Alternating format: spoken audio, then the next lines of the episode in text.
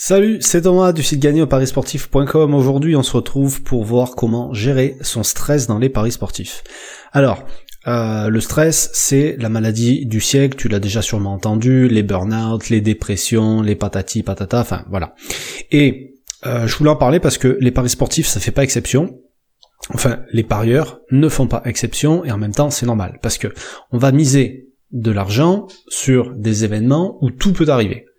Donc, T'as déjà dû le voir, de toute façon, euh, c'est ce qui fait aussi la beauté du sport, c'est que les scénarios des matchs peuvent être parfois complètement fous, qu'on vibre euh, autant dans les stades, c'est pour ça qu'il y a des stades qui sont remplis, même quand t'as des équipes qui sont des chèvres qui jouent contre des équipes euh, qui sont les, les, les, plus grosses équipes, les stades sont pleins parce que tu sais que le miracle, et tout, enfin le, le, pas ouais, le miracle, enfin je sais pas quel mot utiliser, mais on va dire le miracle est possible, et on vibre aussi devant nos écrans, etc. Il y a que le sport qui fait ça, et c'est D'ailleurs, certainement, ce qui t'a fait te tourner à un moment donné vers les paris sportifs, penser que, avec ce que tu connaissais du sport, tu pouvais gagner de l'argent facilement. Le problème, c'est que les émotions au niveau des paris sportifs sont beaucoup plus difficiles à gérer que dans le sport. Que ça soit avant, pendant et après les matchs. Pourquoi? Parce que, quand on aime le sport, tu vas en parler, tu vas réagir avec plus ou moins de passion avec les gens, tu sais, avec tes collègues, avant, après les matchs, des fois pendant que tu regardes le match, etc tu vas vibrer, tu vas être en colère, tu vas te régaler devant un beau match, tu vas te faire chier devant un match pourri, mais bon, au bout d'un moment, voilà, le match il est terminé, tu passes à autre chose. À moins que tu sois un hooligan et que euh, voilà, t'as envie d'aller euh, t'attraper avec les mecs d'en face, mais euh, sorti de ça, voilà, le match il est terminé, c'est terminé. Par contre, quand t'es parieur, tu vas pas réagir avec passion, tu vas réagir avec des émotions. Pourquoi je te dis ça? Parce que tu vas vibrer aussi, tu vas être en colère, tu vas te régaler aussi peut-être avant le match, tu vas peut-être te régaler pendant, tu vas peut-être te régaler après, mais si ça se passe mal, ça va être encore plus douloureux que tout le reste. Pourquoi? Parce qu'il y a la notion d'argent qui va être inclus là-dedans. Et donc, ça, ça va te faire avoir des réactions que tu n'aurais pas si tu suivais le sport normalement, ou que tu n'avais jamais eu avant quand tu suivais le sport sans parier la sensation du cœur qui bat au taquet pendant que tu es en train de suivre un match parce que ton pari il est mal barré. Ça tu l'avais pas avant. Euh, regarder ton application euh, dix fois euh, pendant le match pour voir comment il évolue le score parce que ton pari il était mal barré. Ça tu l'as jamais fait avant. être complètement déconnecté d'une discussion, d'une soirée, d'une sortie, d'un machin parce que t'as un pari qui est en train de mal se passer. Ça tu l'as jamais eu avant. Tu vois ce que je veux dire? Le monde qui s'effondre, après un pari perdu, après une somme d'argent, en fait c'est pas tellement le pari perdu, c'est la somme d'argent perdu, tu vois, qui va te faire mal.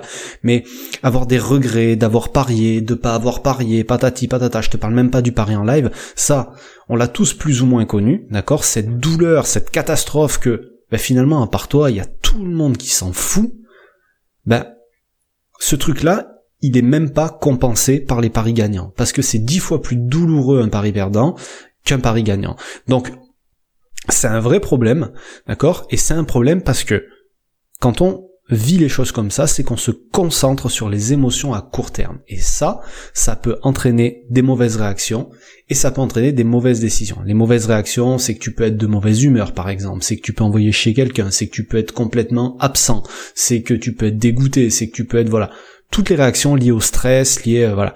Et les mauvaises décisions, ça peut être de vouloir te refaire, par exemple. Ça peut être de euh, de miser, enfin ouais, en général c'est ça la mauvaise décision, ou d'essayer de compenser avec un autre pari, etc., etc. Voilà. Et ça, ça arrive parce que tu doutes, parce que t'as pas confiance, parce que t'as peur de perdre, parce que t'es en panique en fait, que tu stresses beaucoup trop. Et la bonne nouvelle, c'est que toutes ces sensations, on peut arriver à les maîtriser. Alors, on peut arriver à les maîtriser complètement et on peut arriver aussi à diminuer l'effet qu'elles ont sur nous. Surtout quand tu connais les mécanismes psychologiques qui vont se cacher derrière la prise de décision, parce que finalement tout ce stress il est engendré par des décisions que tu vas apprendre. Euh, faire un pari, c'est une décision que tu auras pris. Donc tout ce stress-là, quand tu vas faire une analyse de match, est-ce que je parie, est-ce que je parie pas, là tu es en attente de prendre une décision. Si tu prends pas la décision et que tu finalement que tu fais pas de pari et que tu le regrettes, eh ben ça sera un problème de prise de décision, et si c'est l'inverse, enfin bref, t'as compris. Après, euh, tu peux les maîtriser quand tu connais les pièges dans lesquels on tombe quand il s'agit de prendre des décisions. Comme je te disais, la décision c'est un processus, d'accord? Il y a plusieurs étapes, et quand tu comprends les pièges qu'il y a au fur et à mesure de toutes ces étapes, ça devient beaucoup plus facile de prendre de meilleures décisions. Et euh, tu peux arriver à maîtriser toutes ces sensations aussi quand tu t'es forgé un mental suffisamment solide pour pouvoir traverser justement toutes ces phases et que ça t'atteigne même plus. Donc évidemment, même quand tu maîtrises tout ça, c'est pas ça qui va faire que tu vas gagner tous tes paris. C'est pas possible de gagner 100% de ces paris. Tu vas forcément en perdre. Je vais pas te promettre euh, l'impossible, je vais pas te promettre n'importe quoi. Mais le but, c'est que maîtriser ces émotions, ça puisse te permettre de mieux vivre tes paris sportifs, d'être beaucoup plus serein dans tes paris sportifs. Et tout ça, ça s'apprend, et c'est ce que je te montre dans la euh, dans la formation comment faire les bons choix et prendre de meilleures décisions dans ces paris sportifs dont je te parle depuis le début de la semaine. Et tout ça, tu peux y accéder jusqu'à dimanche. 10 mars, 23h, euh, à un tarif préférentiel, voilà, spécial lancement, 2019, je le précise, s'il y a besoin de le préciser. Tout ça, c'est quelque chose qui est pas naturel, D'accord? C'est pas quelque chose qu'on nous a appris à l'école, d'ailleurs, comme il y a beaucoup de choses qu'on nous apprend pas à l'école qui pourraient nous être utiles dans la vie, mais avec les bons outils, il y a tout qui devient plus facile, plus agréable, et c'est cette palette d'outils que j'aimerais te faire découvrir en fait.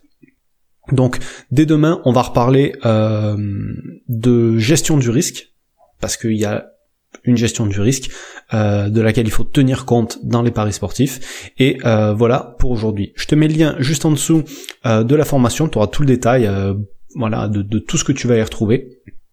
Et puis si tu as des questions, évidemment, tu m'envoies un petit mail. Et on se retrouve demain pour reparler de tout ça. Bonne journée, salut.